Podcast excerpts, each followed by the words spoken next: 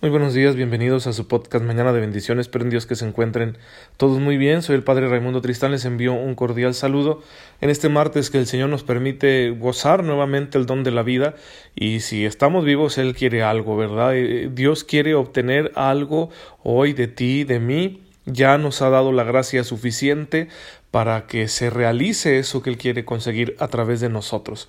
Es eh, extraño, ¿no? Pero el Todopoderoso quiere algo de nosotros y esto nos invita a nosotros a crecer para poder darle al Señor que nos ama aquello que Él mismo nos está pidiendo. Como decía San Agustín, dame lo que me pides y pídeme lo que quieras. Es decir, si Dios nos da la gracia anticipadamente, podremos nosotros darle lo que Él nos está pidiendo. Y ya sabemos que, que, aunque la gracia lo hace todo, nuestra libertad tiene ahí un poquito, ¿no? Un granito de arena. Y eso es muy importante porque a fin de cuentas es donde crece el hombre. Es donde hay verdadero amor hacia Dios nuestro Señor. Porque sin libertad no puede haber amor. Así que esta libertad nuestra, nuestra voluntad, eh, debe crecer, debe madurar, debe santificarse para poder ofrecerle al Señor esos frutos que Él está esperando y que va a ser difícil por muchas razones, por el pecado, por las tentaciones, por la concupiscencia, ¿no? esta inclinación al mal que todos tenemos, de la que ya hemos hablado en otros episodios, por las circunstancias de nuestra sociedad, nuestra cultura, nuestra familia, que en ocasiones son ambientes no propicios para el Evangelio, para la vida cristiana. Pero todo eso lo podemos superar con la gracia de Dios. En todo eso podemos salir victoriosos y ser fieles a su voluntad incluso en medio de esas circunstancias. Claro que esto es un combate y en ocasiones pues vamos a perder. Hay batallas que vamos a perder, hay ocasiones en las que vamos a salir lastimados, hay veces en las cuales no estuvimos a la altura de las circunstancias y tendremos que reconocerlo y decir Señor, te fallé. Te fallé cuando tomé este mal camino, este mal criterio, cuando me equivoqué al elegir los instrumentos para hacer tu voluntad, cuando confundí tu voluntad con la mía, cuando me ofusqué y lastimé a alguien, cuando decepcioné a alguien, etc. Pues lógicamente a veces pasa eso y tendremos que pedir perdón a Dios y a nuestros hermanos. Y, y a veces sentimos que un perdón, un lo siento, no arregla nada, y es cierto, pero es un simple reconocimiento que nos libera, de la pretensión de estarlo haciendo todo bien. La misericordia viene del otro, ¿sí? Y es entonces cuando se posibilita la reconciliación. Pero es nuestro deber como cristianos, si reconocemos que hemos fallado, pues hay que pedir perdón. Sí, hay que pedir perdón a quien sea necesario, principalmente al Señor. Bien, pues vamos a continuar con nuestra catequesis del bautismo, que ayer dejé un poco de lado para hablar de otros asuntos que creo que era necesario platicar, tanto porque son de actualidad como porque iluminan nuestra vida cristiana. ¿Qué nos queda decir del bautismo? Bueno, del bautismo nos queda decir cómo se celebra. Y hay una celebración litúrgica muy bonita para este sacramento, que está formada por, por unos ritos que si bien no son esenciales, nos ayudan a entender el misterio de lo que estamos celebrando. Que llega el candidato al bautismo o los papás con el niño y hay unos ritos de acogida, ¿no? de bienvenida de estas personas que se van a integrar a la iglesia por medio del bautismo.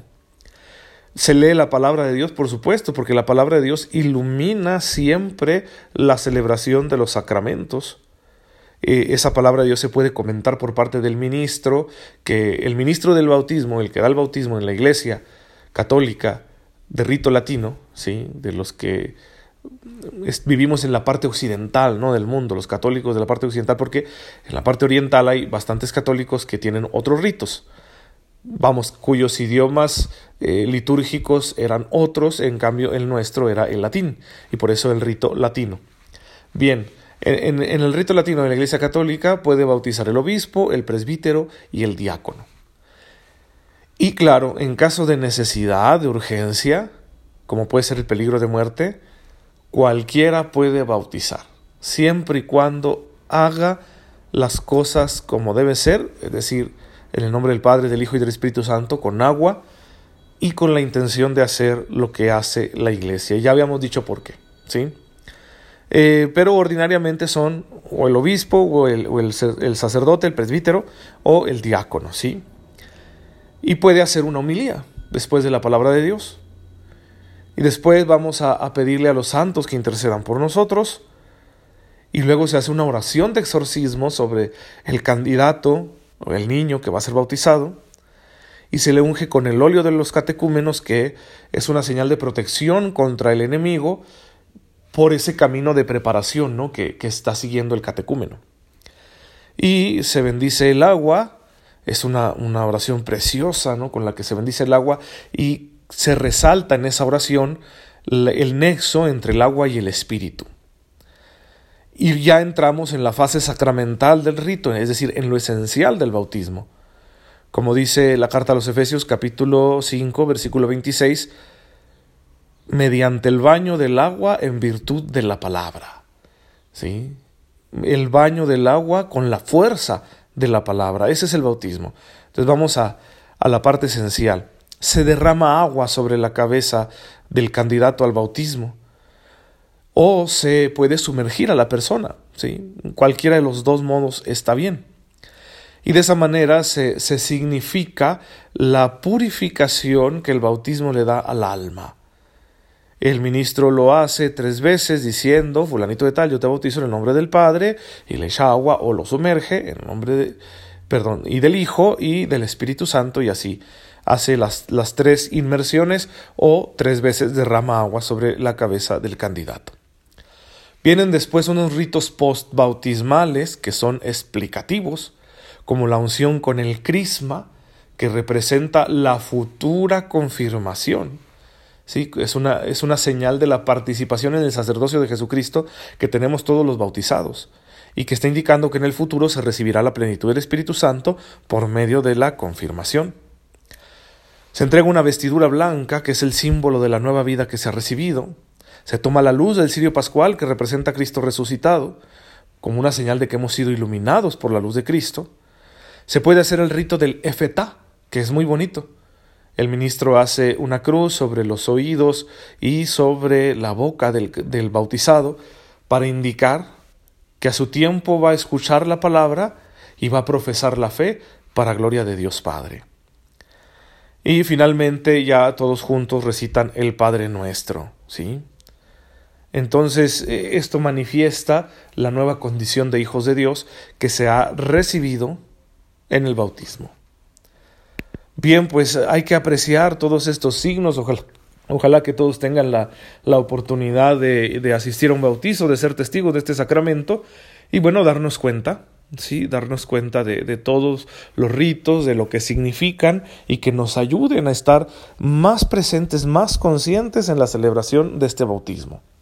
Son símbolos pedagógicos que nos están indicando lo que está sucediendo por medio de la gracia de Dios que es una cosa maravillosa, nacer de nuevo. Y de esta manera que, también nos sirvan de indicación para lo que tiene que suceder en el futuro. Eh, aquí los padres de familia tienen una grave responsabilidad en cuanto a sus hijos pequeños, porque la Iglesia cree que la salvación es una gracia y por lo tanto se le puede otorgar a los niños sin, sin ningún problema, perdón porque es eso, gracia de Dios, es un regalo de Dios, no es algo que consigamos nosotros, ni con nuestras obras, ni con nuestra conciencia. Eh, claro que también hay adultos que no conocen al Señor y luego se les anuncia el Evangelio y piden el bautismo. Bien, es, muy hermoso ver un adulto convertirse al Señor y recibir el bautismo aunque ya tenga cierta edad. Eh, hay una figura que tenemos nosotros en la Iglesia Católica que son los padrinos que tienen la misión de garantizar la formación cristiana de los que son bautizados. Y siempre esto es una dificultad, es un problema que tenemos nosotros los católicos socialmente. Porque ¿quién no quiere que el padrino de su hijo sea pues fulanito de tal, ¿no? Que me cae muy bien, o que ha sido mi, mi buen amigo, ¿no? Toda la vida, o que es parte de mi familia. No se trata de eso. No se trata de eso. Se trata de escoger una persona que sea un cristiano valiente, convencido, observante, practicante, que esté dando, vamos, testimonio, que sea coherente, para que ese niño que es bautizado vea en sus padrinos un ejemplo de fe, Un ejemplo de fe que en ocasiones los papás no pueden dar, por la razón que fuera, ¿sí? El amor de los padres ahí está, ojalá que todos los padres de familia amen a sus hijos, pero en ocasiones no pueden dar testimonio de su fe, porque están viviendo en la incoherencia. Por eso la Iglesia les pide que escojan estos padrinos que garanticen esa formación cristiana de los hijos. Así que hay que escoger bien a los padrinos. Y recuerden, el derecho canónico de la Iglesia Católica nos pide que se, se tenga o un padrino o una madrina o uno y una pero ninguna otra combinación porque no es un juego, ¿sí? No se puede tener un montón de padrinos, ¿verdad? Ni, ni mezclas extrañas de que, bueno, que tres madrinas, dos, dos padrinos, no. ¿Sí? O es una madrina sola, o es un padrino solo, o es uno y una, aunque no sean esposos entre ellos, ¿sí? Tú puedes tener, tener dos personas solteras que no son nada entre ellos y pueden ser padrinos, ¿sí? Si son mayores de 16 años. O eh, puedes tener también unas personas que están casadas por la iglesia, aunque entre ellos no así, así, así, así. La persona está casada por la iglesia con la persona y no, no se ha divorciado ni nada.